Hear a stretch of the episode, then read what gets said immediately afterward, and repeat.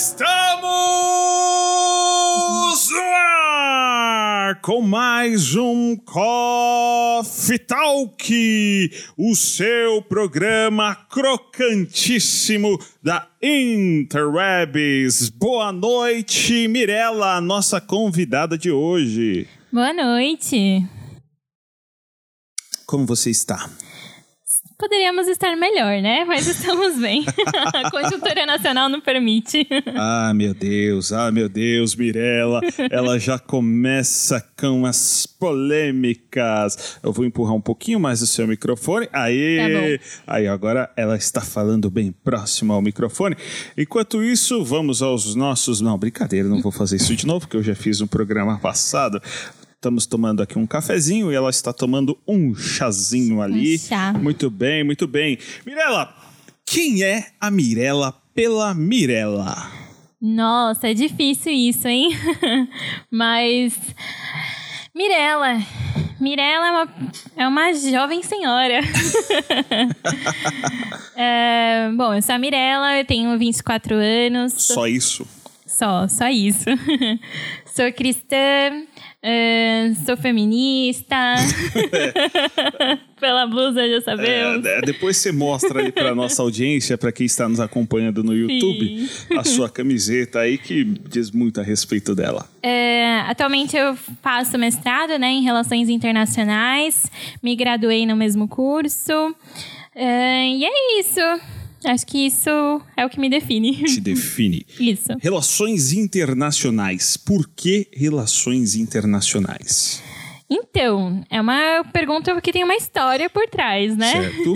Conte ela para nós. É, bom, eu decidi minha faculdade com 13 anos. É, eu sempre gostei muito de ler. Na minha casa, a gente sempre teve muito esse hábito, é, muito por influência do meu pai, dos meus tios. Eu sempre gostei muito de ler, então eu sempre fui muito atena- antenada no que estava acontecendo. É, o meu sonho, é- minha mãe até estava contando domingo, o, o dia que eu tirei meu título de com 16 anos, o título de eleitora, para mim foi tipo um feito histórico. É, mas eu.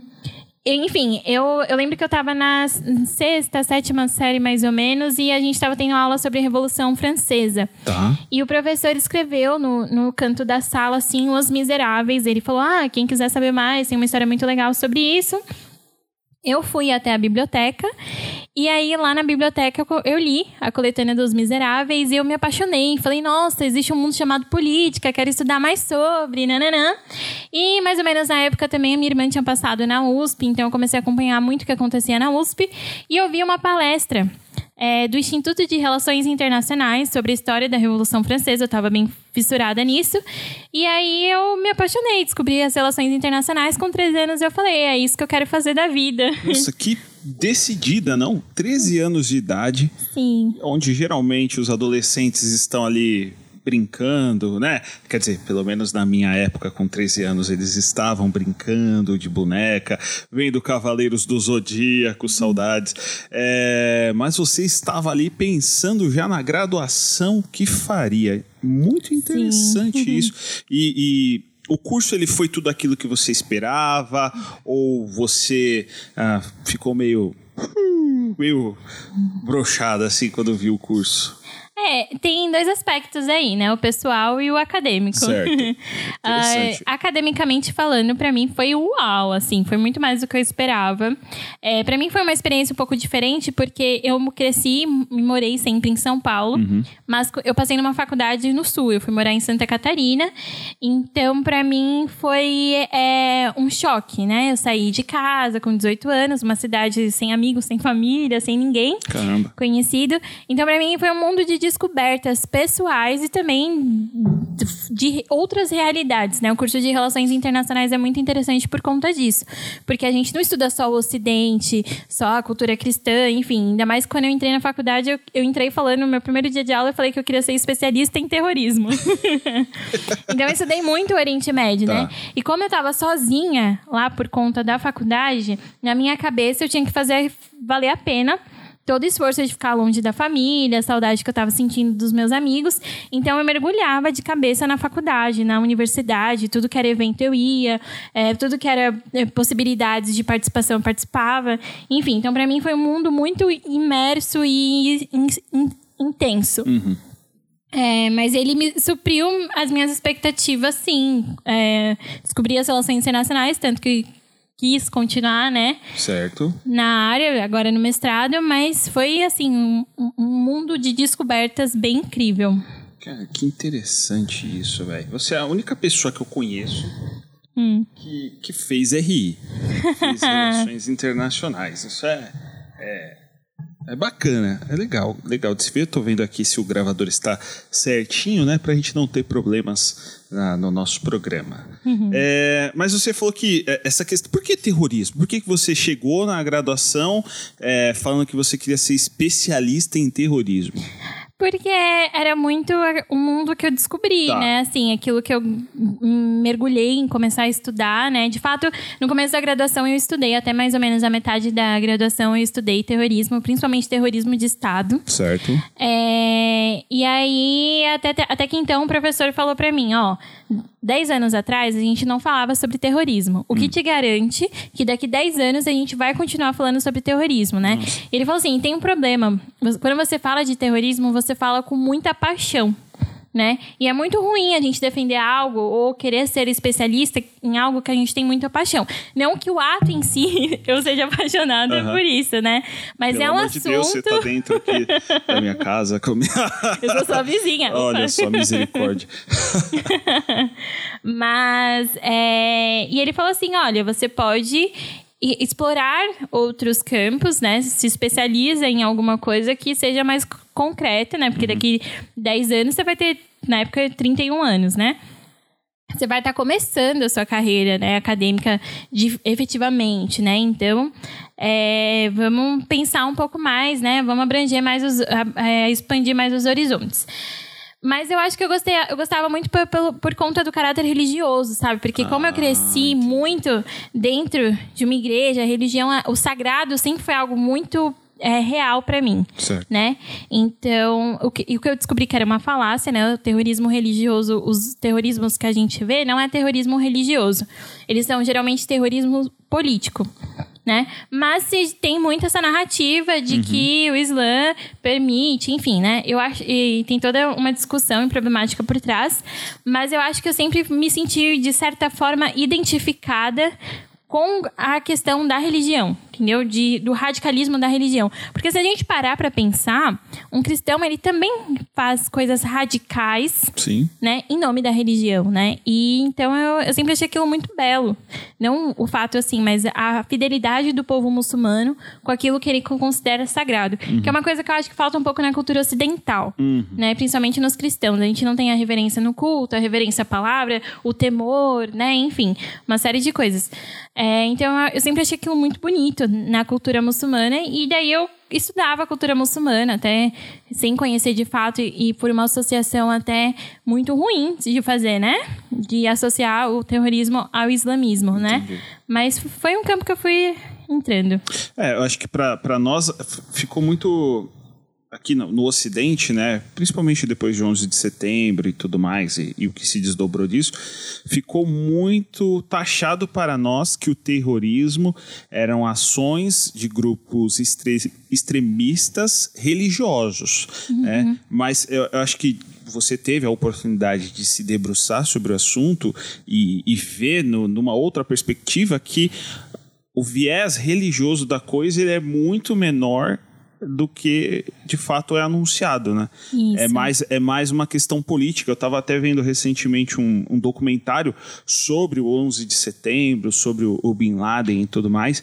E ali era muito clara a, a, a, as intenções antes do, do 11 de setembro, as intenções políticas de ambos os lados, né? tanto dos Estados Unidos quanto do, do próprio Bin Laden e, e as associações que ele fez.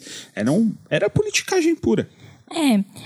Aí entra uma outra problemática também, que no Islã, né, nas culturas muçulmanas, sobretudo, né, é, não se separa a política de religião. Certo. Né? A gente não tem essa. É a tal da teocracia. Né? Isso, eles são teocratas e o líder religioso muitas vezes também é o líder de Estado. Sim né? Então tem essa dificuldade também da gente separar o que é política e o que é religião. Mas sim, a uhum. maioria da, das motivações são motivações políticas e não religiosas, né? Então, quando a gente fala de um extremismo, a gente está falando de um extremismo. Extremismo. é, político, não religioso, certo. né? Então, interessante isso. Muito bacana, muito legal mesmo. Então, dentro da universidade, você foi para a graduação querendo se debruçar sobre o assunto do terrorismo, mas aí seu professor te orientou no sentido de você precisa ter um certo distanciamento do objeto de estudo, né? Isso. É, e qual foi a linha, então, que você. a sua linha de pesquisa dentro da graduação? Teoria de Relações Internacionais. Certo. Eu faço mais meta-teoria, meta-análise, do que análise de casos, por exemplo, né? Hum. Então eu, eu gosto mais de estudar esse, explorar esse campus das ideias, metodologia de pesquisa, é, enfim, problemáticas ontológicas, epistemológicas, esse, esse rolê mais filosófico político. Caraca, que. E tem que estudar demais, né? Tem, tem. Você lê em média quantos livros por, por mês? Então, depende muito da fase de vida que eu tô, né? Por exemplo, esse, esse ano, eu conto por ano, né? Tá. Uh, esse ano eu passei a, o, o, o, começo do ano, né? O primeiro trimestre, focada no, no, na, no processo seletivo do mestrado. Certo. Então, a minha, a minha carga de leitura foi muito reduzida. E logo depois a gente começou a entrar na pandemia também, que afetou, enfim, a gente não se tornou nada produtivo, né?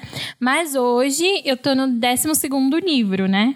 Do, do ano. Mas geralmente eu já estaria, tipo, no 18º, no 20 livro.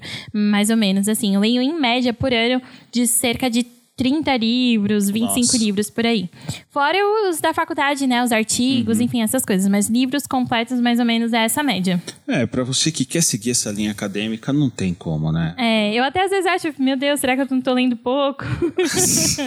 é, as autossabotagens. Não, mas é aquelas pesquisas que fazem, né? Que o brasileiro, a, a, uma grande maioria de brasileiros lê, em média, um livro por ano, você já superou em muitos anos a média nacional. Sim. Ai, Mirela, e assim, é, aí você vai você passou no mestrado agora, você vai seguir essa mesma linha de pesquisa que você iniciou na graduação? Uh, geralmente os, os, projetos de pesquisas mudam, né? Certo. Mas eu pretendo sim, né? Uh, só que tem uma lógica de sobrevivência da academia também. Em algum momento eu tenho que ceder. Uhum. Até porque não se estuda teoria no Brasil. Tá. Né, a gente ainda tem. O campo de relações internacionais é relativamente novo, e, sobretudo, o campo teórico de relações internacionais. Né? Os grandes centros hoje de produção de conhecimento em teoria é China e Estados Unidos.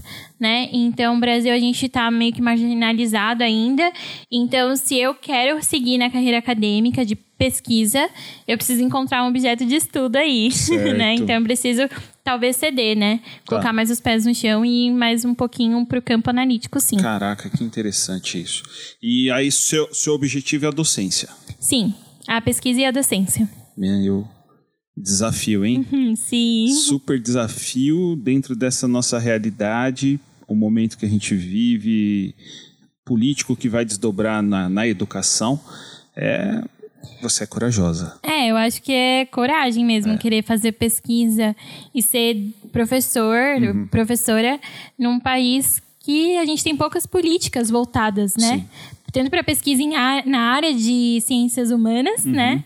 E tanto na educação como sim, né? Eu acho que o nosso principal problema hoje, enquanto nação, é a educação. Uhum. Não que ela seja a solução para tudo, porque eu acho muito reducionista, por exemplo, a gente colocar que a solução para a violência é a educação.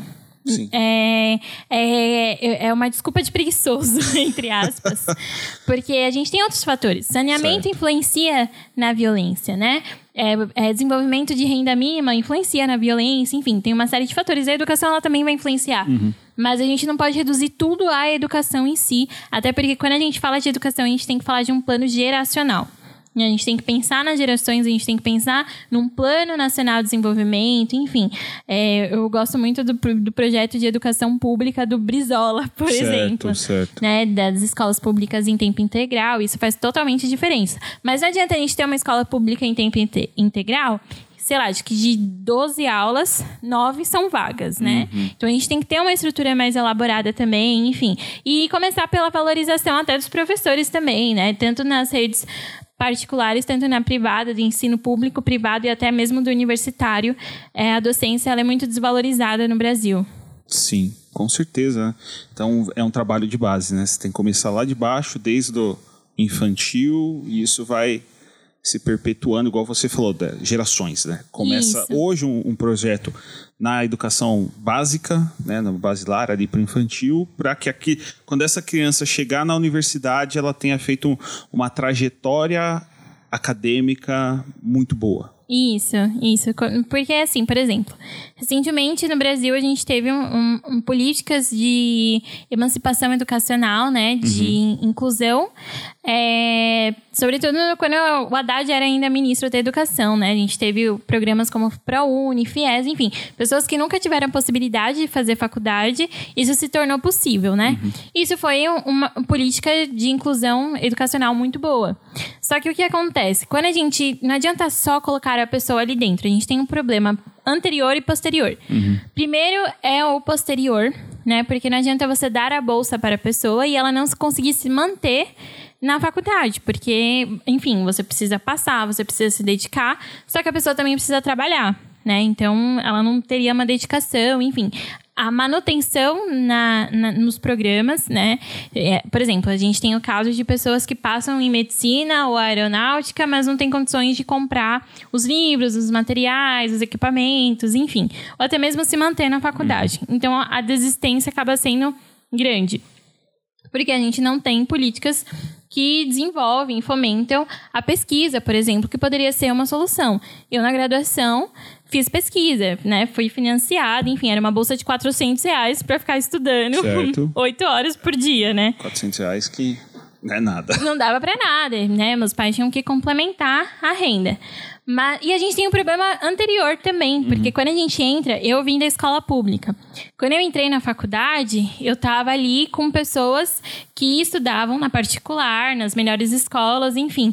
Eu tive muita dificuldade. E olha que eu sempre tive um desempenho escolar muito bom. Uhum. Mas eu lembro que eu sentei com os meus professores, né, principalmente o professor de história, e ele me, me orientou, me passou livre. Ele falou assim: ó, oh, vai mais a fundo, porque falava assim, ó, é claro para vocês que a Segunda Guerra Mundial aconteceu por isso, né? Eu falava, não, não é Nossa. é claro para mim. Então, eu tive que correr um pouco atrás do prejuízo, né? Até quando eu tive filosofia, ciência política, eu não tinha tido isso na, na no ensino médio. Caramba! Então, o pessoal já tinha uma base mínima ali, já tinha as discussões e a gente aprofundava. E para mim era a primeira vez que eu tinha um contato com um filósofo, com um sociólogo, enfim. Então, para mim era um mundo assim novo, então eu tinha que correr atrás, né?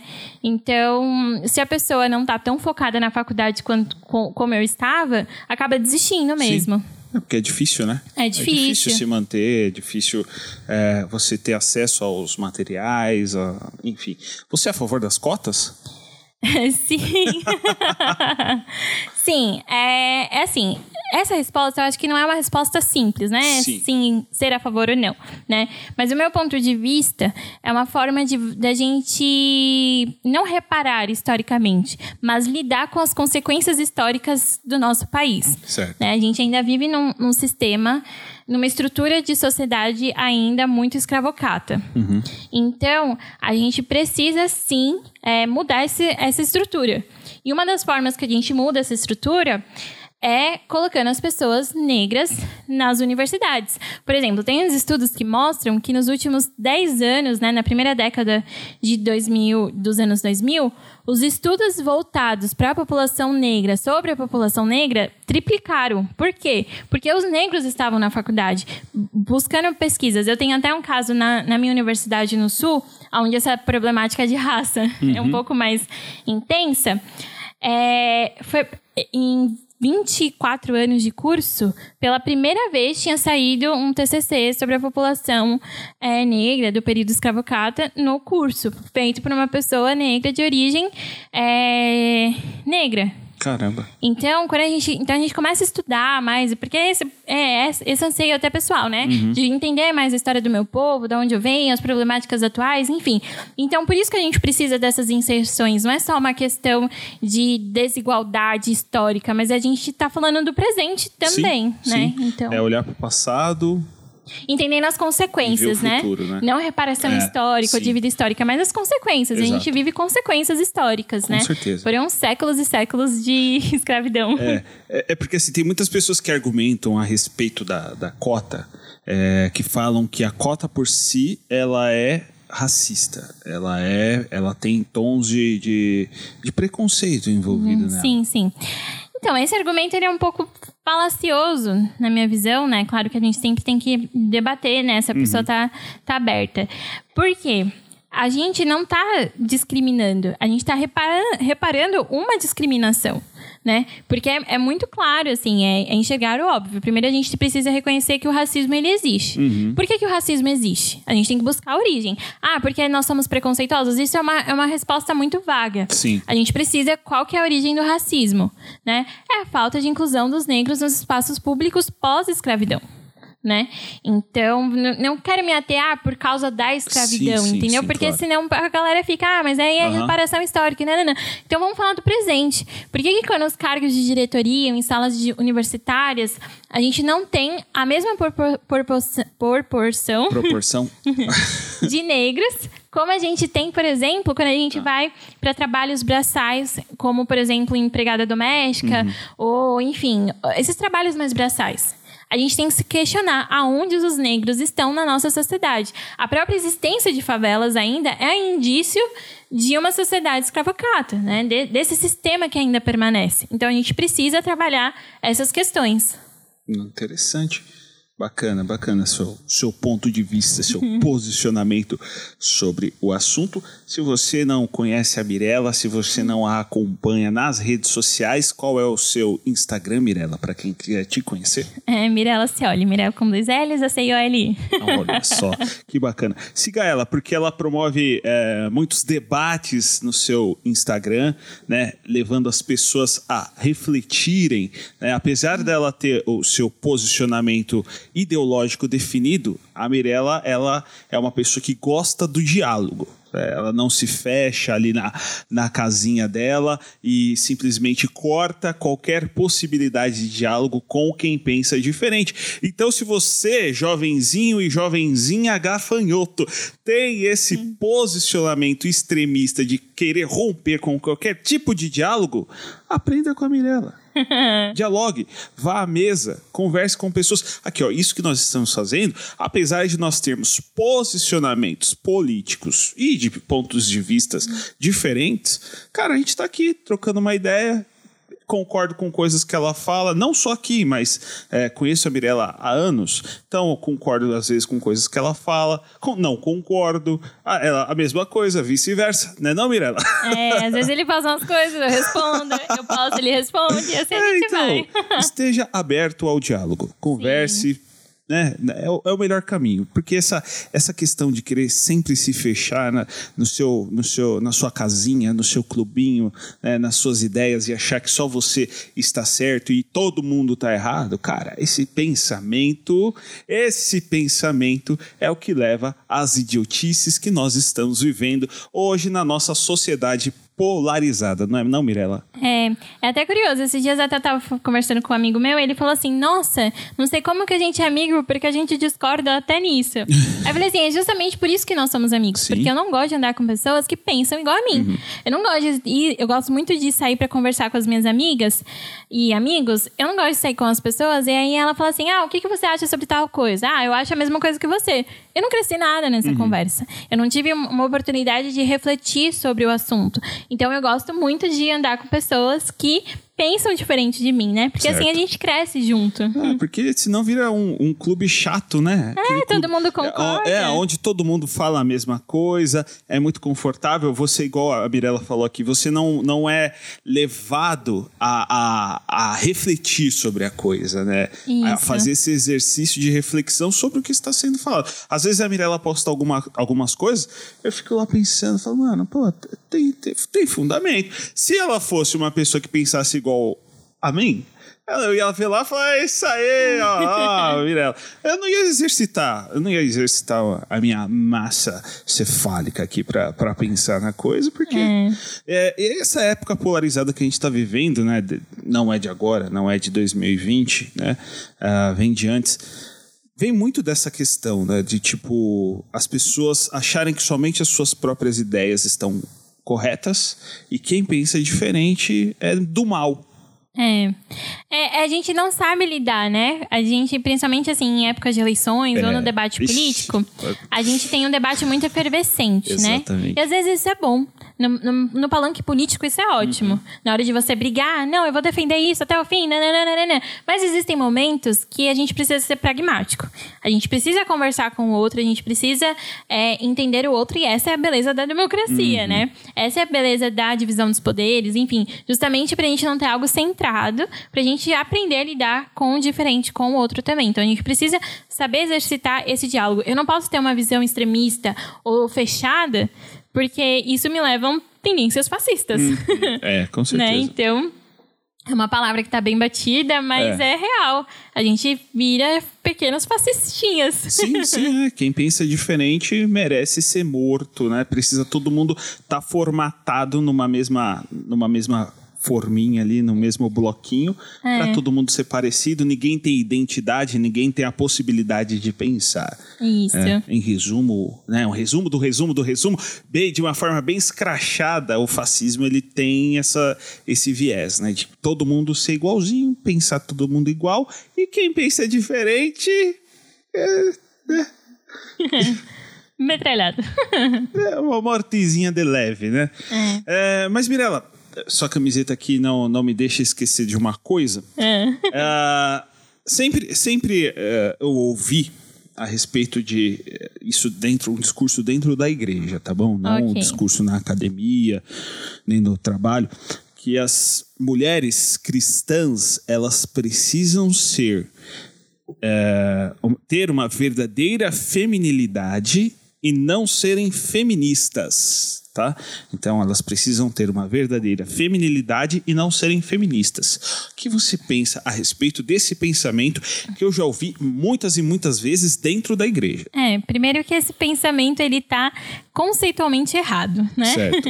Porque a feminilidade é o caráter exclusivo e específico da mulher, Uhum. né? Características que só a mulher tem que são diferentes do homem. Sim. Né? E feminismo é um movimento político. Ele não Uhum. tem a ver com caráter ou com caráter ou características. Então, quando a gente diz você tem que ser mais feminina e não feminista, é, no limite, você está sendo contraditório, ou pelo menos você está dizendo que você, enquanto mulher, por, ser, por ter a característica feminina, você não pode ter um posicionamento político, Entendi. né? Tá. Então, é uma coisa que a gente precisa desmistificar, principalmente dentro das igrejas, é o- os movimentos feministas, sempre no Certo. plural, porque às vezes a gente trata como uma coisa homogênea, né? Todo movimento feminista, todo movimento feminista, ele necessariamente, fundamentalmente, ele vai ser um movimento de esquerda? Não. Não. Pô, inclusive, inclusive é, é um, um tema polêmico, né? Mas até Tá. ontem eu tava lendo um livro que falava sobre o feminismo conservador. Hum. E na hora eu tive faniquitos. Eu falei, como assim?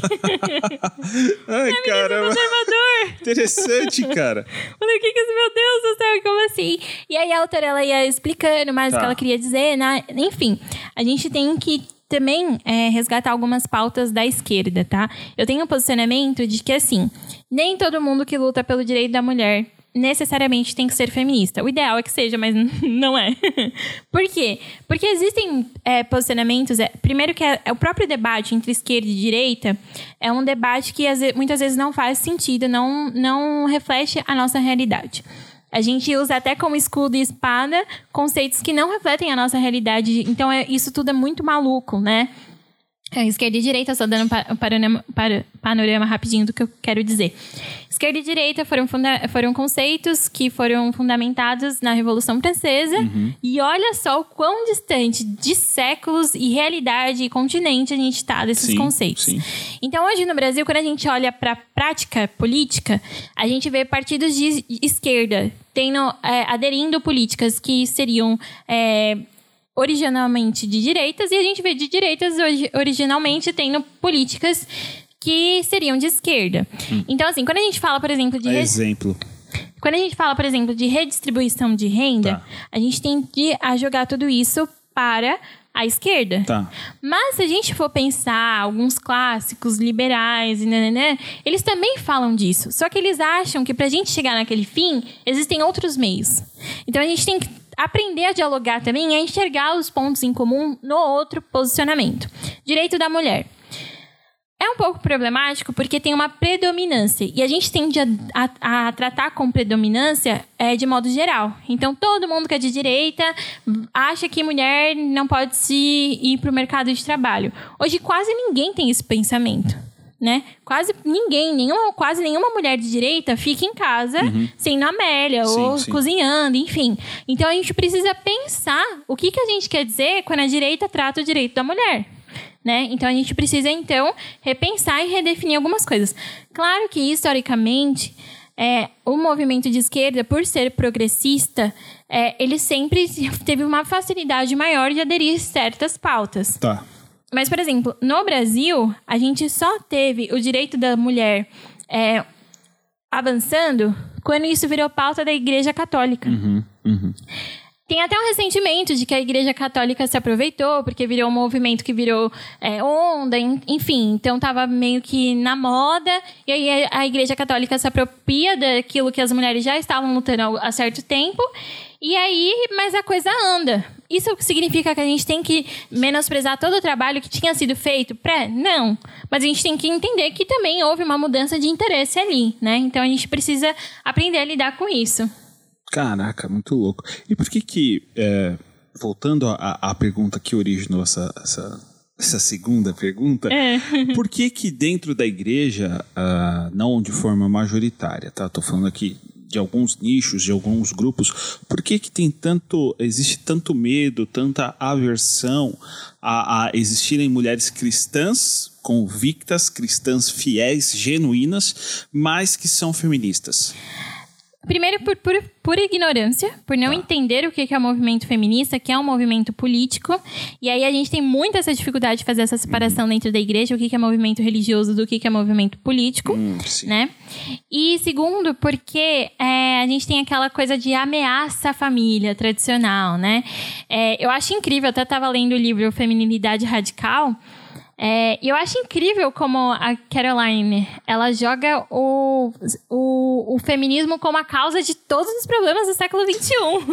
é, é, muito poderoso esse movimento, né? Então, o divórcio aumenta por conta do feminismo. Ah. Sim, o divórcio foi uma conquista do movimento feminista? Uhum. Foi. Mas não é por causa que do feminismo, né? Que as mulheres estão se separando, né? E aí o abandono paterno, acho que acho isso muito, muito incrível, como até no Bota abandono é culpa da mulher. o cara ser omisso dentro Caramba, de casa é culpa da mulher. Então assim, eu acho que tem muito essa coisa de entender que a igualdade entre os, entre os sexos, né, a gente tem uma, uma diferença, né? A gente teve por muito tempo uma, uma sociedade patriarcal e o abuso da masculinidade nessa sociedade Sim. patriarcal produziu uma série de problemas. E hoje a gente lida com uma série de, de, de fatores é, que vêm disso. E a mulher não tinha espaço na sociedade, então a gente tem coisas que a gente ainda precisa lutar né? A gente precisa se emancipar necessariamente para que certas é, demandas sejam alcançadas. Então, a gente não está falando mal da família. Uhum. O movimento feminista não é sobre isso. Sim. Mas quando a mulher ela vai para o mercado de trabalho e não tem uma reconfiguração no seu, no seu espaço doméstico, entre aspas, né? Essa divisão entre público e privado é um pouco. É o que o movimento feminista vai, com, vai contestar, ela não consegue Entendeu? Ela, vai, ela vem para o que a gente chama de tripla jornada. Uhum. Porque daí ela, ela ainda fica sobrecarregada no ambiente doméstico, aí vai, não consegue ir para o privado, se vai para o privado fica com culpa, porque dentro do doméstico não teve uma divisão de, de tarefas, de responsabilidades. Né? E, e outra coisa também que a gente precisa deixar muito claro é que é um movimento político de organização de sociedade. A teoria feminista, por exemplo, é uma forma de análise de organização de sociedade que tem como pauta ou ponto de partida a divisão de gênero, uhum. as relações entre gêneros. Sim. Então, isso nada quer dizer que eu tô sendo contra a família, uhum, entendeu? Sim. Mas a gente está questionando o padrão de família que hoje tem se estabelecido. O índice, principalmente no Brasil, de mulheres que cuidam sozinha dos lares é muito alto. Crianças sem nome de pai no registro, sem contar os abandonos afetivos, são gritantes. É. Então, são, as mulheres precisavam se unir para poder se inserir numa sociedade em que até há pouco tempo atrás a gente não votava. Uhum. Então, sim, a gente tem demandas e desigualdades na sociedade. Sim, sim. Eu estava até vendo recentemente, circulou nas redes sociais tal, um caso de uma, uma jovem na Rússia. É uma foto dela com uma, uma bolsa daquelas de entrega de comida desses aplicativos. E ela com as duas crianças, cara, dentro do metrô e aquela mochila gigante. E aí ela foi abordada, questionaram ela do porquê, todo esse movimento. E ela falou que ela não tinha coragem de deixar as duas meninas, filhas dela pequena, uh, com o pai, porque o cara só queria saber ficar jogando video, só queria saber de ficar jogando videogame, cara. Uhum. Olha que coisa surreal. Você falou do, do abandono afetivo, né? o cara tá dentro de casa, mas não cuida dos filhos. Não cuida dos filhos, né? Ele, ele se isenta daquela responsabilidade. Isso vai também muito de encontro, a, a, de encontro não ao encontro, que uma vez eu fui corrigido por um, por um amigo que falou que e de encontro é você pensar diferente, né? Isso. Quando você vai ao encontro é que você está concordando. Uhum. É, é, vai ao encontro de que existe hoje uma um, um, movimento tardio da, da adolescência, né? Que a adolescência está indo até mais tarde. E esse cara caracteriza isso. É, é. é um adolescentão que não tem noção, não tem noção das suas responsabilidades como marido e como pai, como homem. E aqui eu não estou entrando no debate da, da família tradicional, de, não, Tô falando que o cara foi um banana, foi um omisso, foi um bundão. Essa foi a realidade. E, e, muito. E assim, cara, como que a mulher, no, pensando nessa menina da Rússia e trazendo para nossa realidade brasileira, como que a mulher vai, tipo, vai falar, não, eu vou me isentar de ir ao mercado, de fazer as coisas, de, de trabalhar, porque eu vendo o marido que ela tem, vendo o homem que está lá do lado dela. Não tem como, ela vai precisar sim sair de casa, ela vai precisar fazer esses movimentos de, de buscar um trabalho, de buscar renda, de sustentar a família, porque ou o marido não existe dentro de casa, né? Que é o abandono de fato, ou então o cara é um irresponsável, igual esse caso aí. Isso são duas apenas é, situações, né? Que é. tem vários outros casos que vão configurar também essa situação. Eu acho que enquanto sociedade, a gente vive uma crise moral muito profunda. Muito. Né? E as causas são variadas, enfim. Mas eu gosto muito de uma frase que ela diz assim: o movimento feminista só existe porque o cristianismo tem falhado. Hum, né? Nossa. É... Pesado, hein? Então, assim, se o movimento cristão, né, o cristianismo, fosse essencialmente fiel àquilo que nós temos enquanto é, ideologia uhum. religiosa e até mesmo política, a gente não precisaria do feminismo.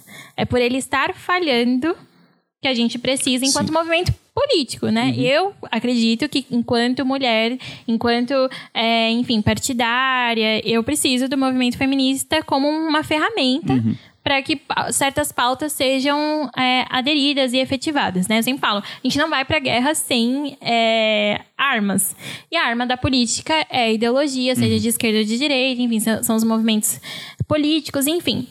É, só que se a gente olhar para a raiz, sim, do cristianismo, Jesus emancipou as mulheres uhum. socialmente para aquele tempo. Sim. Tava até lendo um livro é, de, de, um autor, acho que você não vai gostar muito. O, o Hans John, Hans Jal, sei lá. É um teólogo. Eu tô, acho que eu tô falando o nome dele errado, depois você vê. é o Baltazar? Não. Não? Não. Ele, ele coloca como que na igreja primitiva não tinha essa divisão de sexos, né? Assim, as mulheres elas tinham uma participação bem, bem ativa. A gente começa a ter problemas é, quando a gente começa a ter essa, essa disputa, uhum. né? De, de sexos, enfim. Porque eram pessoas que pensavam naquele tempo, e naquele tempo mulher não falava, não estudava, enfim, sim, era sim. muito muito condicionada. Mas na igreja primitiva, as mulheres tinham uma participação ativa que era muito diferente da, da realidade social daquela época, né? Então, numa época, por exemplo, que as mulheres não tinham validade do seu testemunho, Jesus vai lá e aparece para elas. Uhum. Tanto que elas vão lá, contam para os discípulos e os discípulos não acreditam nelas. Sim, sim. Porque naquele tempo não tinha validade. E também porque era uma coisa, né? Ressuscitou. Né? Como uhum. assim? Da onde que vem? Mas enfim, isso mostra a intenção, a intencionalidade de Cristo de mostrar o valor da palavra ou da atuação da mulher. Exato. Né? Então é um pouco meio contraditório você ter cristãos que não defendem a igualdade de uhum. gênero. Uhum. Sim. Porque Jesus defendeu. Quando ele coloca lá, fala para a mulher samaritana: vai e prega o evangelho, né? Prega na sua fala, cidade. Fala o que você viu aqui. É, é, ele fala, ó, você tem tanto, tanto essa possibilidade de, de, de ser discípula também, Exato. né? Exato. Do que os meus de outros. testemunha, né? Isso, de ser, ser testemunha. É, não, isso é, é muito louco, né? A, a, o encontro com a mulher samaritana, ele, é, ele, ele tem uma dupla problemática, né? Não é querendo pregar aqui, mas a gente a veia, a veia grita mais alta do que qualquer outra coisa. A mulher ela era samaritana, que para o judeu era um povo é, muito inferior, muito diferente, existia um, um, um, racismo para com os samaritanos, e ela era mulher, então existia também um lance a respeito da, da do gênero dela, né, pelo fato dela ser mulher. É, então, aquele encontro foi escandaloso, Jesus trocar ideia com ela lá na fonte foi escandaloso. Os discípulos até falam, mano, que isso? Uhum. É porque tipo, você está falando com uma mulher e ela é samaritana. Você não pode fazer isso. Você, como um judeu, você não pode falar com uma mulher em público. E além disso, como um judeu também, você não pode falar com um samaritano. então foi duplamente escandaloso. Mas de fato, eu concordo contigo que Jesus ele, ele, ele vem e muda esse cenário. Ele, ele vem, ele vai, ele vai trazer dignidade ao ser humano. Isso. É, ele, ele dignifica. A gente começa a ver no, no livro de Atos, né? se, se você tiver uma Bíblia aí na sua casa, abra em Atos. Mas você vai ver que as mulheres começam a ter nomes. Né? Sim, a gente já tem nos evangelhos, a gente já tem nos evangelhos as mulheres tendo nomes, a gente vê em Atos também as mulheres tendo nomes, né? Sim. Então Jesus ele restaura a dignidade do ser humano, porque uhum. assim é, a questão da redenção ela vai transcender se é homem ou mulher, é. É, se é negro ou se é branco, enfim, se é samaritano, se é judeu, de fato, puro sangue, é. Jesus ele rompe com essas barreiras totais. Eu tenho até um texto no Medium, já fazendo propaganda, ah, no qual... Acesse o Mid da Mirella. No qual eu falo que em Cristo nós somos iguais. Sim. Mas na sociedade não. Sim, e a gente sim, tem que lidar exato. com esses fatos. É. A gente tem que lidar com o fato que Jesus não veio redimir a sociedade, as mazelas da sociedade, ele veio redimir a humanidade. Exatamente. Mas a nossa organização enquanto sociedade ainda tem problemáticas, a né? queda.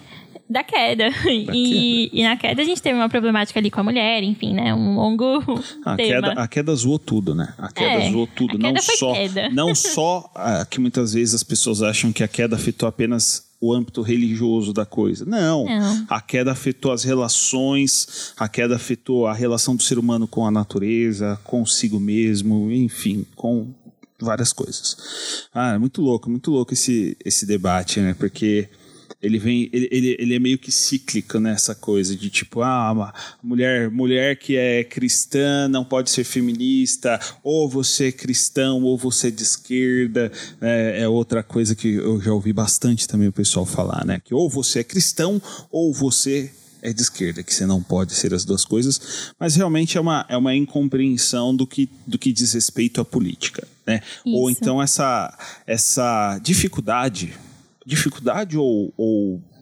ou ignorância, ou então preguiça de querer fazer essa separação entre o que é religioso e o que é político.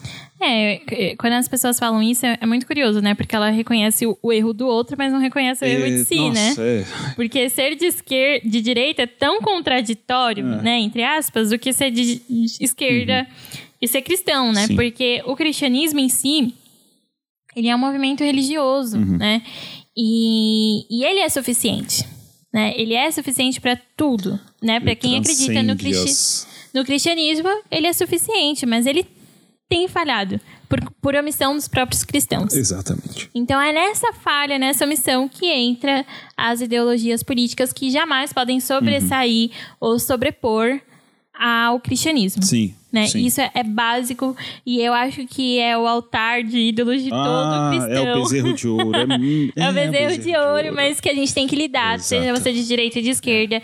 Se você é cristão, ah, você tem que ser pautado fundamentalmente na Bíblia. Cara, é muito louco essa sua fala de que existe uma falha, né? Os cristãos têm falhado, porque a gente olha, por exemplo, o nosso cenário brasileiro, né? O, o Pedro Dutti, ele fala bastante isso, que a igreja cresce em número, mas o país não muda, valores não mudam, porque existe uma mudança que ela é apenas estética, ela é imagética, é uma mudança de costumes, é uma mudança que ela se reduz muito no campo das ah, eh, de doutrinas e não de fato da essência, não de princípios e valores que o cristianismo vem alterar no indivíduo. Então, Isso. por isso que a igreja cresce, mas o país não muda. Porque existe essa falha. Quando você vê lá o, o Neymar colocando 100% Jesus na testa, né, na, na partida, ah, celebrando, colocando a medalha de ouro no peito, e aí depois você vê o Neymar promovendo bacanais, né, a, a coisa toda louca no seu, no seu apartamento. Você vai, ué, Ué, ontem ele tava com a faixinha 100% Jesus e hoje tá na orgia pura aqui. Que coisa doida. Então é isso, é uma mudança imagética. O, o, o ele fala isso, que o brasileiro assumiu a, a, a- o evangelicalismo né, como de forma cultural. Então, é tipo, é, é aquela coisa que a gente sempre fala a respeito do catolicismo, da pessoa ser um católico nominal. Hoje, né, na realidade brasileira, temos católicos nominais e evangélicos nominais, porque para eles o cristianismo já não faz sentido nenhum mais. Uhum. É triste, triste, triste isso.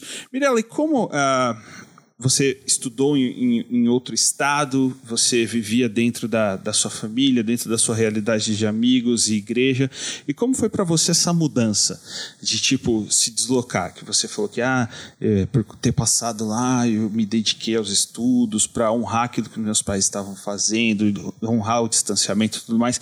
Como foi para você esse deslocamento de tipo meu? Agora eu estou em outro estado, completamente longe da minha família, longe dos meus amigos, longe da minha igreja. Como foi para você estar longe e, e, e sendo inserida em novos ciclos de amigos e tudo mais? Foi um período que me custou muita terapia. Eita! Foi difícil, assim, porque eu literalmente saí da minha bolha, né? Sim. Eu cresci. A minha bolha é tão bolha que eu cresci numa única igreja, né? E, enfim, eu sou muito grata por tudo que eu aprendi e vivi, mas eu não tinha, por exemplo, amizades fora da igreja. Né? Então, eu não tinha amigos, por exemplo, que não tinham a mesma fé que a minha. Nossa. Então, quando eu vou pra faculdade e todo mundo é diferente de mim, é, ou a, a imensa maioria, é, e eu vou para novos ciclos, novas realidades, aprender a viver com o diver- divergente e ao mesmo tempo eu estou mudando as minhas convicções, mudando o meu modo de pensar, abrindo mais a visão para coisas que eu não via. Tudo isso foi um choque muito grande, né? Até eu me centrar de novo, me reconectar comigo mesma e entender quem eu sou, quem Deus é, quem a sociedade é, enfim. Tudo isso foi um processo muito difícil e doloroso, em muitos sentidos. Mas eu estava num ambiente que eu precisava é, me inserir no diferente. ou ia ou ia, né? Ou ia, eu ia, porque ali eu estava sozinha. Enfim, eu tive problemas com a igreja local, enfim. É uma longa história. Mas eu precisava se eu, pra eu ter vínculos, né? Nós somos seres sociáveis. Para eu ter vínculo social, eu precisava me inserir com o pessoal da faculdade. Eu precisava criar novos vínculos ali, né? Conhecer aquelas pessoas, enfim. E isso é, foi muito curioso, porque até então eu não tinha amigo, eu nunca tive amigo ateu. Aí Uhum. na faculdade eu descobri que e uma coisa que era absurda, como assim você não acredita em Deus? Nossa. não é nem em Jesus, é em Deus, Sim. né? O todo poderoso, né? A existência, né? Não, não acredito. Aí lê isso aqui, vem, nananã, nananã. E aí você vai falando, meu Deus do céu. E para você sustentar a sua fé no meio disso tudo, seja com argumento, seja no coração, enfim, é, você acaba, é, você descobre assim, meu Deus, será que a minha vida toda foi uma mentira? E não, não, graças a Deus, né? Tive muitos amigos que me ajudaram, é, com as dúvidas que eu tinha, enfim, é, eu consegui me reconectar, mas muitas pessoas acabam se perdendo justamente por a gente viver muito naquela bolha, viver naquilo que a gente estava conversando, com pessoas que só concordam com você, né? Então a gente não cresce, nem na fé. A igreja, então, é, muitas igrejas não preparam os seus adolescentes e jovens para a universidade, por exemplo. Sim. No meu caso em específico, eu acho que até eu fui um pouco mais preparada. Tá. Ahn, porque eu vinha de, um- de uma igreja que, a certo modo, a gente sempre foi muito en- ensinado. Não eram uma- umas igrejas que, por exemplo, lá no Sul, as pessoas não sabiam nem como interpretar a Bíblia. Nossa. Né? Então, assim, era uma coisa muito o que você acha, o que, que o, o famoso, entre aspas, o que Deus falou com você. Eita. Não é assim que lê a Bíblia. É mistério. Existe uma coisa chamada hermenêutica. Eita. Né? Mas, enfim, então eu sabia mais ou menos, porque eu sempre gostei muito de ler e de estudar, em, seja o ambiente que eu estava, inclusive a Bíblia. Uhum. Sim. Então, é, a gente até veio, né, do mesmo ambiente, assim, Uhum. então a gente sabe que a, a própria troca, assim, sempre foi muito de vamos estudar, vamos Uhum. ler e entender. Então, eu entrei com, com a minha fé muito bem embasada, Que bom, graças a Deus. Literalmente, né? Então, assim, tinha muito embasamento, é, seja de hermenêutica, apologética, enfim, todo esse rolê teológico aí, eu tinha um mínimo de, de noção. Sim. É, só que eu vejo que isso é um- um- uma exceção. A maioria hoje, não tô falando que a igreja ela tem que ser estrita- estritamente acadêmica. Não, não. Mas a gente tem que ter esse preparo. A gente tem que ensinar o cristão a defender a sua fé diante de Nietzsche, por exemplo. Sim. né? Ou de Marx, enfim, bom- qualquer. bons argumentos contra o ateísmo. É, você não pode ser Deus está morto, entendeu? Ah, Jesus. Ah, é? Você não acredita em Deus? É. Assista esse filme aqui. Ele vai falar e começa a orar na casa. Meu Deus. Se você chegar na academia igual aquele Olha, cara, você ah, vai. Você vai ser devorado. Sim. Você vai ser devorado. É, é muito louco isso. É, é, é, de fato, é ficção. Aquilo que acontece no Deus está morto, eu não estou dizendo que não pode acontecer, mas de forma majoritária, aquilo não acontece. É, e no meu caso, assim, foi muito legal, até porque eu tive professores que sabiam que eu era cristã. E aí eles falavam assim, ó, lê tal livro, né? Aprende a debater tal coisa, né? Então, Ótimo. eles iam me, me indicando, por mais que eles não acreditassem nas mesmas coisas que eu, eles me davam mais ou menos o caminho, né? E Então isso foi muito interessante também, esse respeito, né? De, ó, você é cristã, então seja uma cristã boa, né? Boa. Aprende a argumentar. E, e, assim, é, é- é dito muito, né? é- Essa dicotomização, ela, ela faz muito essa ideia de, tipo, quem tá lá, quem tá na, na universidade e tudo mais, é, ali é, é profano, né? Cuidado que você está no ambiente profano, cuidado que você está no ambiente secular. Ah, secular, sim, de fato, é, é, É racional, né? É, é racional. Ah, e aqui onde nós estamos é o sagrado. Então sempre existe essa separação entre sagrado e profano, entre sagrado e secular. É, então não toca no, no sagrado, não toca no profano, porque você vai se contaminar. Cuidado. E aí vai sempre embolhando a pessoa, né? E aí quando esse adolescente, esse jovem chega lá e vê o mundo que que o espera, o, o fácil acesso ao sexo, às drogas, ao rock and roll não, rock and roll é de Deus. a, a- a tudo isso, é, ele ele se é, ele se admira, ele se espanta e fala: Uau, uau, que mundo novo, admirável mundo novo que eu estou vivendo. É, e, e aí ele fala: Poxa, eu vivi, entra aquele argumento que você falou, eu vivi uma mentira até aqui, porque estão, estavam pintando uma coisa lá, mas aqui é diferente, né? Essas, as ideias aqui são diferentes e tudo mais. Eu estava vivendo uma grande mentira.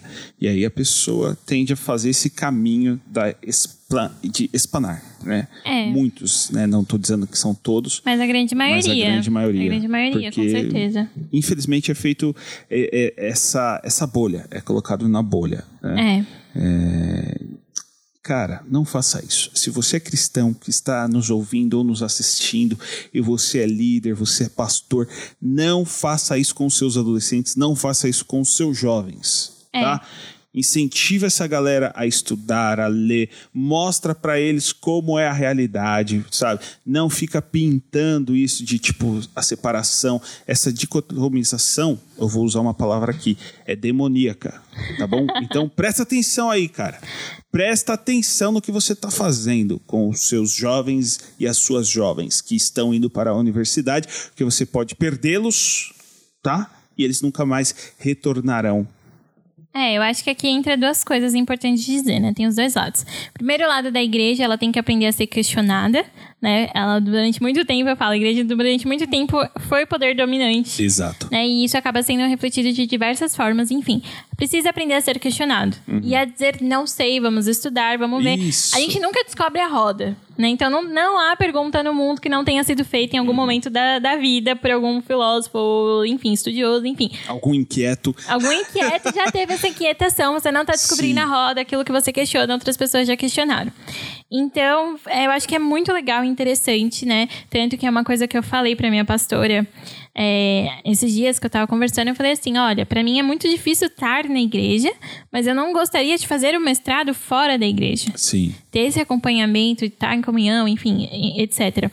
Por outro lado, também os jovenzinhos e jovenzinhas que estão na academia ou entraram para a universidade, eles não têm que se sentir como Eliseu na caverna.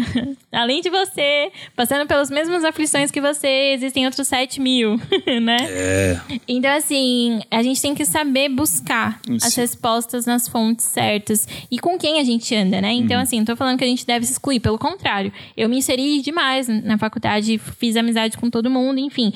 Pessoas que eu levo até hoje que têm pensamentos e crenças diferentes que a minha. Sim. O que eu digo é que, assim, procure pessoas que também tenham a mesma fé que você, que também estudam mais ou menos o que você estuda, ou que tenham inquietações que você tem que vai te ajudar, né? Às vezes a gente, a gente se aproxima de pessoas que traz mais dúvida ainda e mais questionamento.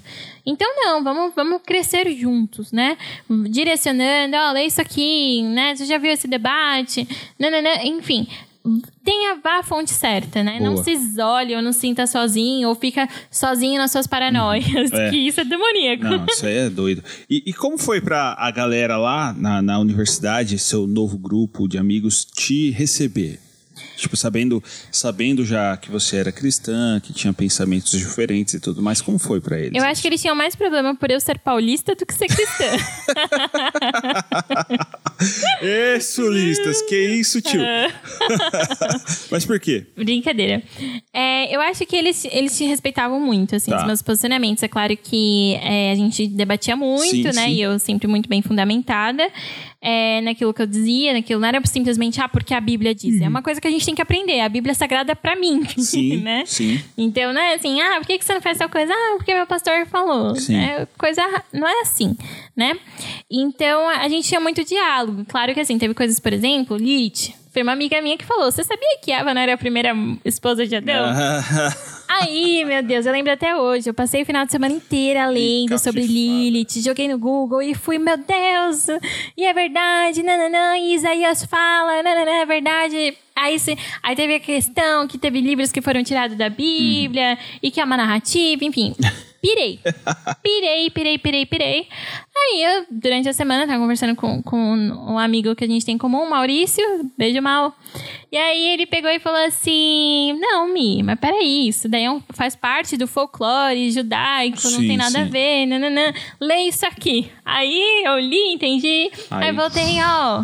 Não é bem assim, né? Faz Vamos lá. todo sentido. Mas eles sempre respeitaram bastante, Que sempre sou- souberam respeitar as minhas escolhas, por mais que questionavam, me faziam pensar sobre até que ponto o que é doutrina, o que é discurso Uhum. de igreja, o que é discurso religioso, O que é princípio? o que que é princípio, enfim, né? Até a questão, por exemplo, quando eu fui estudar a revolução sexual Uhum. do, do feminismo, você vê que isso é muito atrelado a, a- aos princípios cristãos e, ou narrativas bíblicas, né? Que são usados, é, pautados pela Bíblia, mas que às vezes, né? Enfim, isso é um assunto bem longo. Sim, sim. Mas muitas vezes a sexualidade da mulher ela é encoberta assim pela igreja também, né?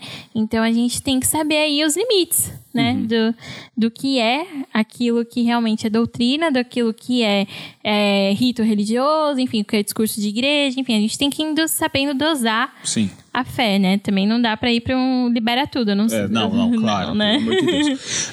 Me- é, você, você acha que a igreja, ou parte da igreja, algumas denominações, elas são anti-intelectualidade ou anti os intelectuais? Sim, com certeza. Porque eu diria até que a grande maioria é. Tá. Né? Porque, assim, dentro da igreja a gente trabalha com uma coisa chamada verdade sagrada, ou verdade absoluta.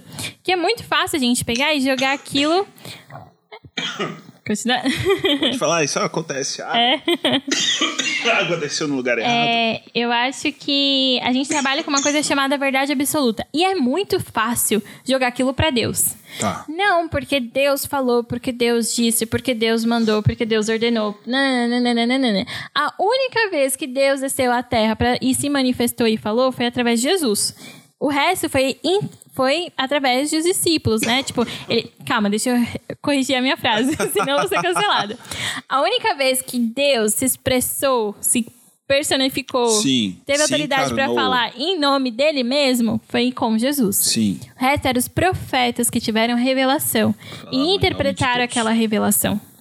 Né? Então, o que foge disso, né, é muito. E assim, profeta é profeta, né? Sim. Se não for Isaías, Jeremias e Lamentações, não fale em nome de Deus, né? É, enfim, então eu acho que a gente é muito difícil quando a gente trabalha com a verdade absoluta. Porque a verdade absoluta não pode ser questionada. Mas a única verdade que eu reconheço como fé é de que Jesus, ele é o caminho, a verdade e a vida. O resto, a gente precisa aí pensar, né? Sim. Questionar. Hum, tá, é, é certo, é errado? Enfim, né? Vamos pensar sobre. Então, por isso que tem esse movimento. É. é, isso é uma tristeza, né? Eu, particularmente, eu não acho que são é, a maioria das denominações, mas muitas denominações, principalmente as que vêm muito da, da linha carismática pentecostal, é, eles são muito anti-intelectualidade, sim. Sim. É, anti-intelectuais e anti-intelectualidade, né?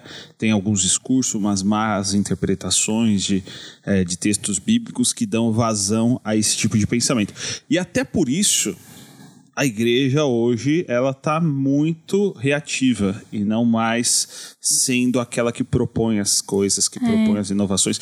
A gente, pô, a gente olha aqui séculos séculos 18, séculos 19, século 20 até, o quanto os cristãos eles eram os caras que propunham, eram vanguardistas. E aí, dos tempos para cá, a igreja perdeu o seu espaço, perdeu a sua voz. Né? e, e faz esse movimento de, de se voltar para dentro. Parece. até que tenha uma confusão assim, porque, por exemplo, a gente tende a achar que a gente tem uma visão de ser igreja e fazer igreja muito errado. A gente Uhum. tem muito uma visão corporativista. Isso. Então, assim, se você é cristão na política, você só pode falar em nome dos cristãos. Exato. E a não é assim. né? É, eu estudar terrorismo e islamismo não me faz ser menos cristã. Ali eu Exato. também estou sendo cristã. Sim. Eu só não preciso ficar usando uma retórica de cristã, cristã, cristã, cristã. Eu acho que mais que a retórica tem que ser as minhas atitudes. Sim. Uhum. Mas tudo que eu faço reflete aquilo que eu sou. Aí o cristianismo, ele vem muito nisso. Então, quando a gente tem essa, essa separação do que é cristão e do que não é cristão, o momento, ah, agora estou sendo cristã, agora estou falando Agora em nome eu do uso cristão. agora clerical, agora não. Agora não. Então isso causa mesmo. As pessoas ficam um pouco perdidas, Causa porque elas acham que, ah, não, é, no meu trabalho, ah, tudo que eu faço é pra Deus, glória a Deus, Sim. aleluia. Mas é, eu ter um trabalho, eu tô fora da missão, por exemplo. Nossa, Entendeu? Eu tenho que largar tudo para fazer missão. É, e não é assim. Existem pessoas não que são. necessariamente. É. né?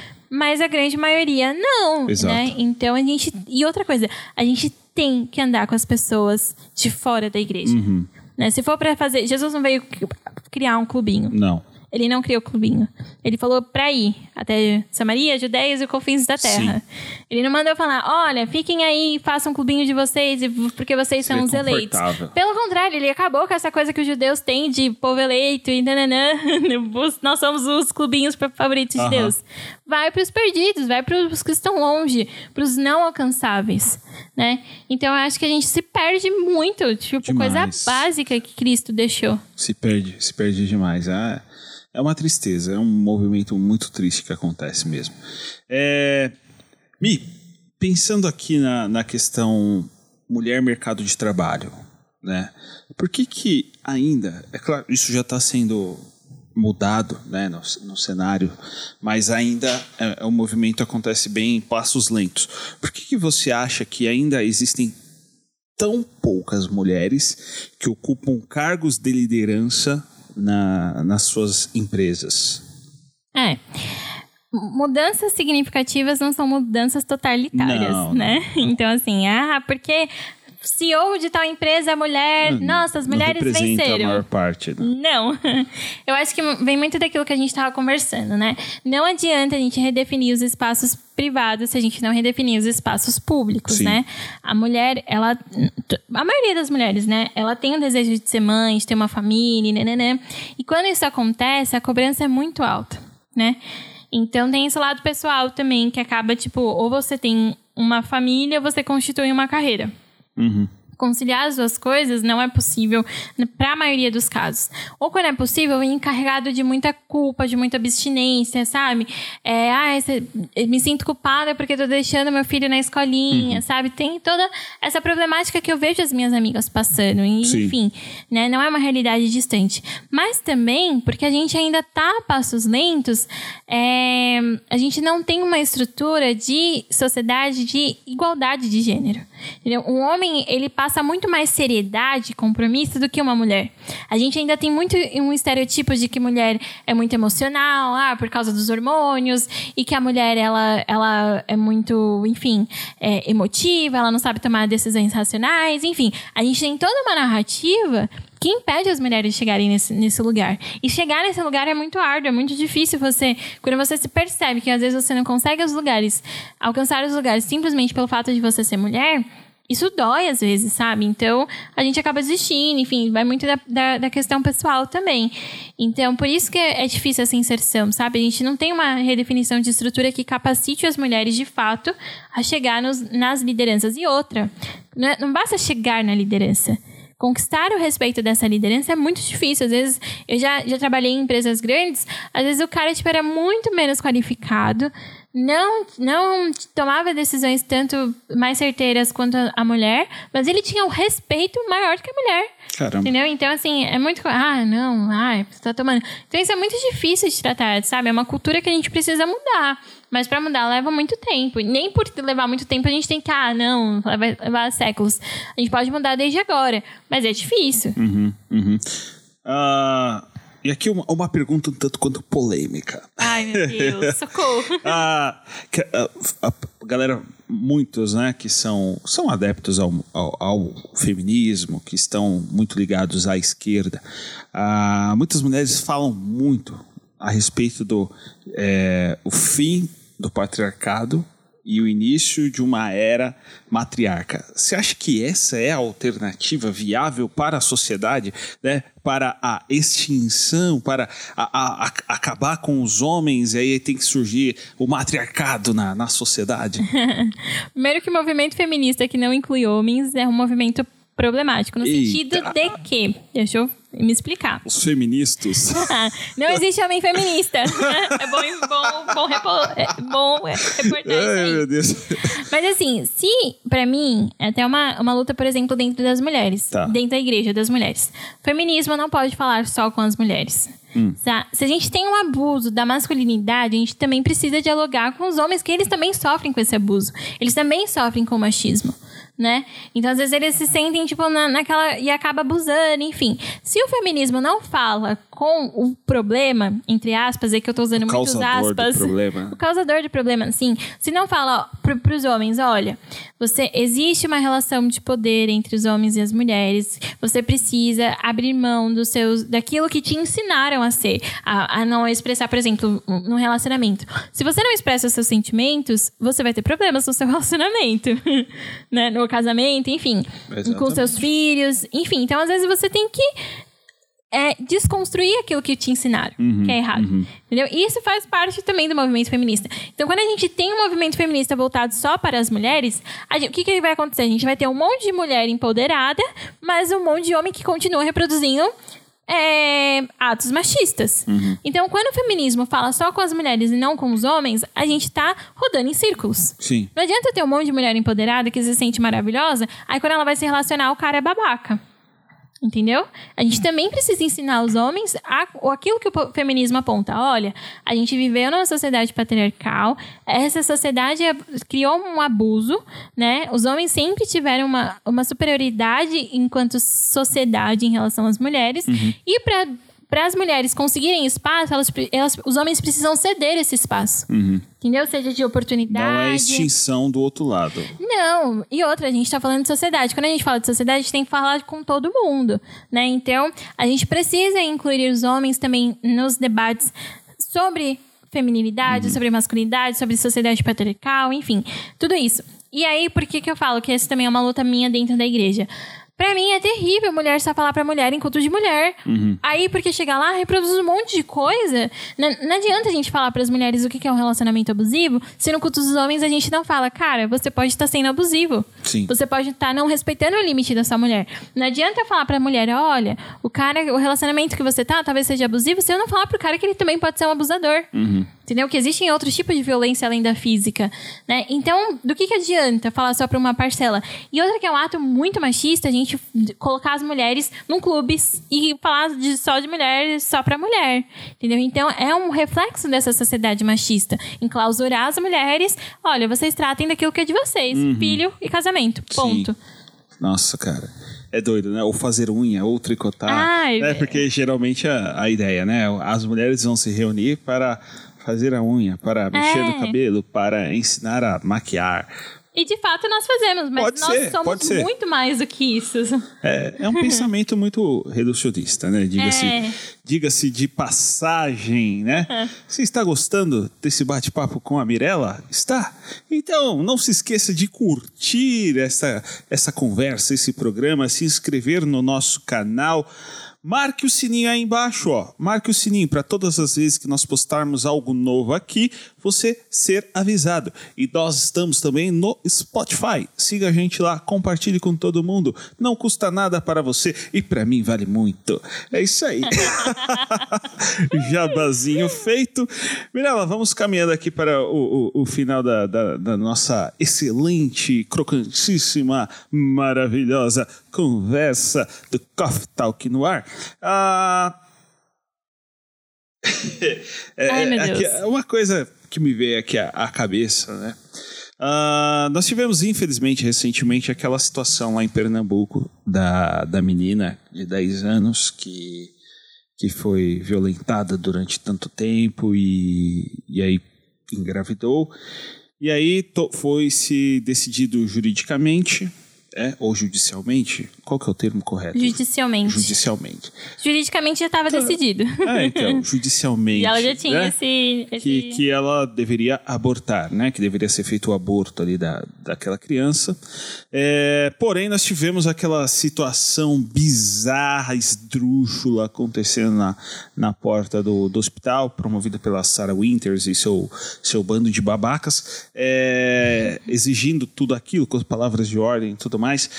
É, Cantando ele é exaltado. Cara, Poxa. brother, isso é, foi ridículo, né? Usando um hino. Um hino, literalmente. é vida, galera pró-vida, mas a vida da menina, dane-se, né? Enfim, foi uma situação bizarra, cara.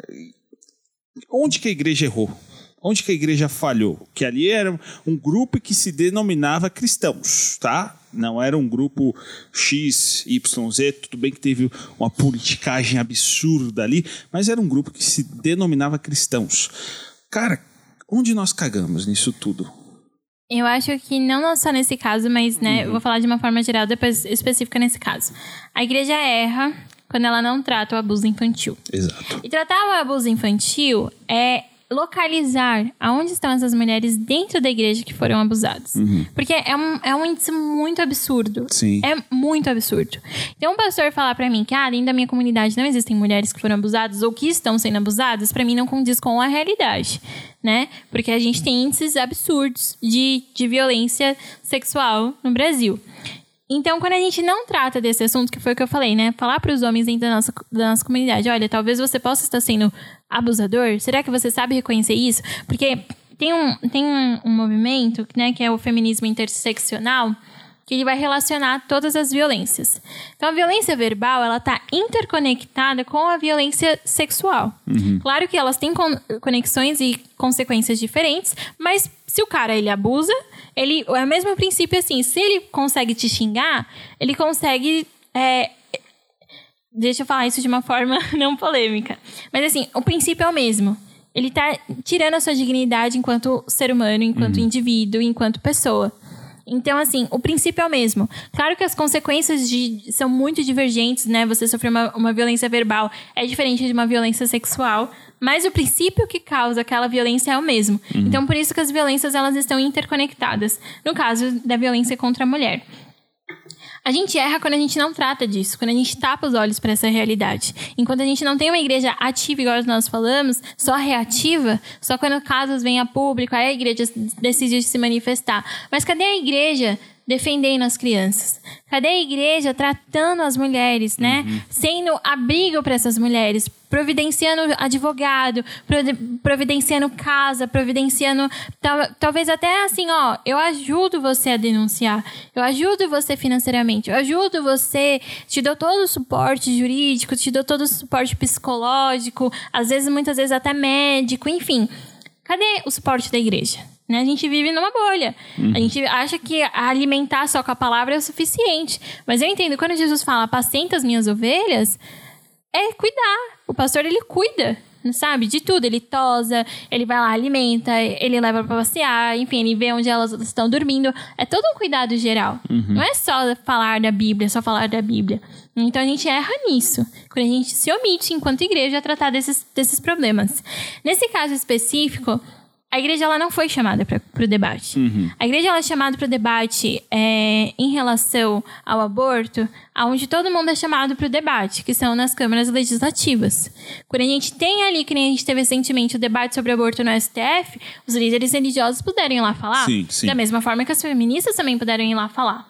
E aí a gente chega num debate, a gente chega lá, enfim, ap- apresenta o seu. Ali ela é chamada para falar do aborto. Naquele caso, a gente teve uma, uma, uma série de violências e negações de direito, né? É, eram era competência do juizado de menor, da equipe médica e da equipe jurídica do juiz, né? Decidir o futuro daquela menina. Não era competência da igreja. A gente não tá falando de uma questão religiosa. Porque daí não existe situação fácil para esse, pra esse dilema. Ali Não, era um não. dilema. Total. E o que que é um dilema? É você tomar uma decisão que você não queria tomar. Então, assim, era um dilema que moralmente é errado nos dois casos. Sim. Entendeu? Então, mas por ética, o que, que é ética? A ética é a conduta. O que, que é a moral? O valor dessa conduta. Então, moralmente era errado, mas por ética, a decisão que foi tomada era a menos danosa Sim, sim. né? Então, a igreja, ela erra nisso. Ela erra e querer politicar, né? É, há muito disso, né? De não entender essa separação da democracia. Exatamente. Uma pena. Cara, lamentável. Não vou entrar no, no mérito né, da sua opinião pessoal se o aborto deveria ou não acontecer, né? Porque não é esse o ponto. Acho que isso não convém, já, já aconteceu e tudo mais. É, é até, deixa eu só aproveitar um ganchinho. É, essa frase, assim, que é muito recorrente dentro da igreja. É, você acha que o aborto deveria acontecer ou não? Ele já acontece. E a gente, enquanto igreja, enquanto sociedade, a gente tem que lidar com o fato que já acontece. Sim, né? Então, assim, as pessoas ficam, ah, não, porque eu sou. Mas a gente tá lidando com um fato que acontece. Então, a gente, isso acaba impedindo o debate, seja pró ou contra. A gente tapa e vive num conto de fadas, Sim, entendeu? sim. E ignora os números que dizem que hoje acontece. Então, qual a razão dele acontecer? Uhum. Né? Se você é contra, então vamos, né? Por que que tá acontecendo mesmo sendo Sim, criminalizado? sim, sim. E se você é a favor, você, né? Acontece. Então tem que ser um fato ali. Então, é, essa retórica dentro da igreja que precisa ser mudada, entendeu? De aprender a mudar as afirmações. Você, você pensa, então, na sua opinião, tá? Aham. É, como já acontece, você acha que deveria haver a descriminalização do aborto? E aí eu vou estender um pouco mais, das drogas também. É. Ou não?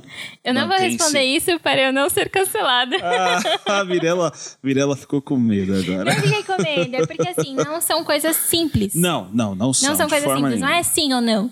Não é, é preto ou branco. Não Uhum. são coisas simples. Tem um monte de coisas e pontos que a gente precisa pensar enquanto Sim, sociedade. sim, sim, sim. Então, a minha opinião enquanto indivíduo, eu acho que nesse caso não vem ao fato. Uhum. Entendeu? Não vem ao caso porque a gente tem que pensar. São decisões que, enfim, a gente tem uma série de debates, a gente tem uma série de, problemáticas, pressupostos, de né? pressupostos, de coisas a serem consideradas. O que eu só tô levantando em conta é que às vezes a igreja tá atrasada no debate. Hum. Ela tá debatendo se o ab- aborto acontece ou não, quando na verdade ele já tá acontecendo. Sim, sim. Então ele tá atrasado, a igreja tá atrasada no debate, né? é isso que eu falo, tô, tô aqui te chamando a atenção. A gente não, não é sobre se o aborto deveria acontecer ou não. Na minha opinião pessoal, enquanto fé, é desde que a concepção é vida. E a vida é dada por Deus. Essa é a minha concepção de fé. Mas isso é a Mirella enquanto indivíduo. Uhum. Mas enquanto sociedade, a gente tem um- uma realidade. Olha, há um número expressivo e considerável de abortos acontecendo. O que, que a gente faz diante disso? Qual é a problemática disso? Como resolver isso? Entendeu? Então, a gente tem que dar um, um F5 aí nas discussões. Precisa um pouco mais, mais além. Precisa um pouco mais além, não é? Muito bem, Mirella. E o que que você diria para esse jovenzinho, jovenzinha que está querendo ir para a graduação, querendo ir para a faculdade, pensando no que fazer, é, ou que já está lá na faculdade, quais conselhos práticos de alguém que já passou por isso você daria para essa pessoa? Faça terapia. Não, brincadeira, assim. Eu acho que o ambiente acadêmico e universitário é uma vivência, uma experiência. Tem gente que, enfim, tem isso como meta de vida como eu tinha e vive aquilo intensamente. E tem gente que acaba perdendo muitas oportunidades. Então, assim como tudo na vida, aproveite o momento da sua vida, porque vai passar. Quatro anos passa voando. É, ou cinco anos, enfim, ou até mesmo dois anos, se você for fazer um, um tecnólogo, mas faça aquilo com intensidade, Sim. com dedicação, aproveita, absorve tudo que você tem que absorver, protegendo sempre o coração, claro, a fé, enfim, mas não tenha medo do desconhecido, de ler, de se aprofundar nos assuntos, aproveita, se dedique, né? Aproveita, é um momento da sua vida para você de investimento em você, de algo que ninguém vai poder tirar, que é o seu conhecimento, né? Então viva isso de forma prática e como cristão, pelo amor de Deus, aprende a debater. aprende a dialogar, aprende Ai, a usar argumentos certos, entendeu? Sim. Porque tá na Bíblia não é argumento. não é resposta. Ah, muito bom. E para as mulheres que estão nos assistindo, o que você quer dizer para elas? E nos ouvindo também, que isso aqui é podcast também. Eu, é um conselho que eu acho que eu, que eu gostaria muito que as mulheres tivessem, né? Delas aprenderem a se reconhecer enquanto mulher na sociedade, sabe? Aprender a se reconhecer, porque eu acho que a, a reconhecer até os seus privilégios enquanto pessoa, porque às vezes a gente acha que por a gente não viver num ambiente aparentemente hostil ou machista, isso não existe no mundo. Né? Então a gente precisa aprender a, a, a dar voz a quem não tem voz. Então, se existem mulheres que elas não conseguem se enxergar enquanto sociedade, que a gente possa ser a voz dessas mulheres também. Né? Porque para mim é um absurdo você negar que hoje exista o machismo na sociedade, ou que ele não acontece com você, ou que você tá negando isso. Eu acho que o negacionismo histórico, principalmente, é um absurdo.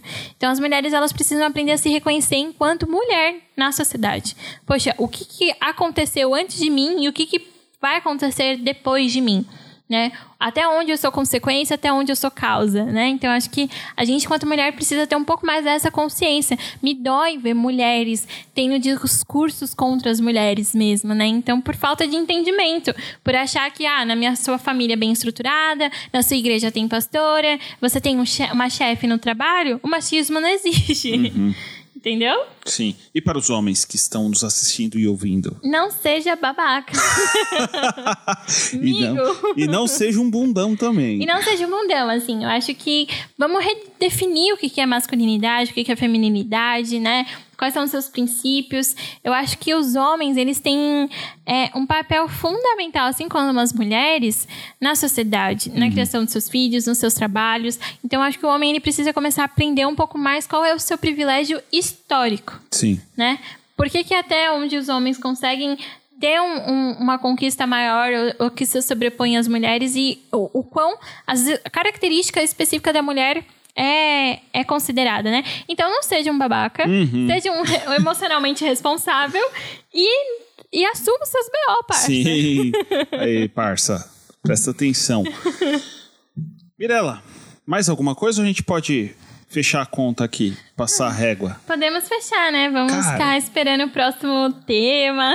Deixa bom. aí nos comentários. Muito bom. Se você gostou da presença da Mirella aqui, comenta aí, comenta aí, peça de novo para a Mirella voltar a esse programa crocantíssimo.